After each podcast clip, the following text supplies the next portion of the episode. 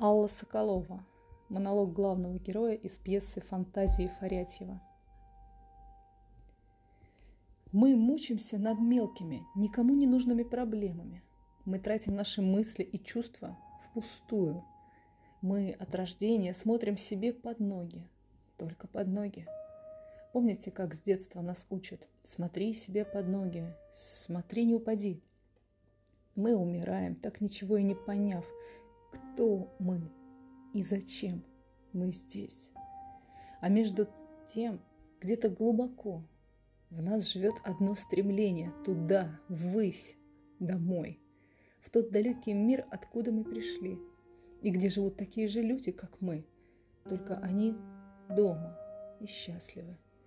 Мне даже кажется, что они иногда думают о нас. Им нас очень жаль. Вы этого не чувствуете?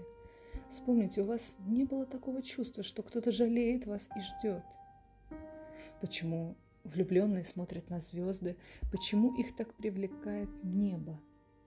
И оно распахивается перед ними, как двери в бесконечный, знакомый мир.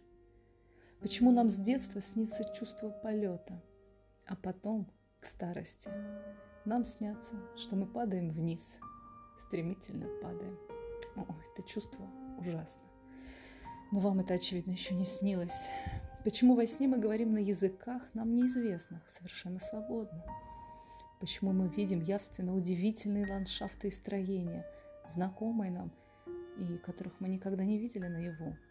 Почему?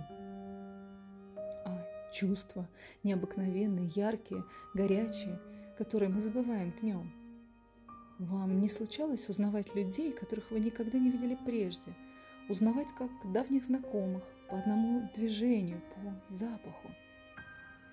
А слова, обращенные к нам, которых никто не сказал, нас зовут, просят о помощи, предупреждают об опасности. Десятки, сотни голосов. Откуда? А они у нас в крови. Если бы всего этого не было, ой, если бы не было, разве стоило бы жить такую короткую жизнь? Короткую, как мгновение. Но за одну эту маленькую жизнь мы рождаемся и умираем десятки раз за многих других людей. Что это? Скажите, это фантазия? Но они больше, чем целая жизнь. Зачем мы их убиваем? Ведь для чего-то они живут в нас. Посмотрите на людей. Разве они стали бы обижать друг друга, мучить, если бы знали об этом? Если бы знали, что они единое целое.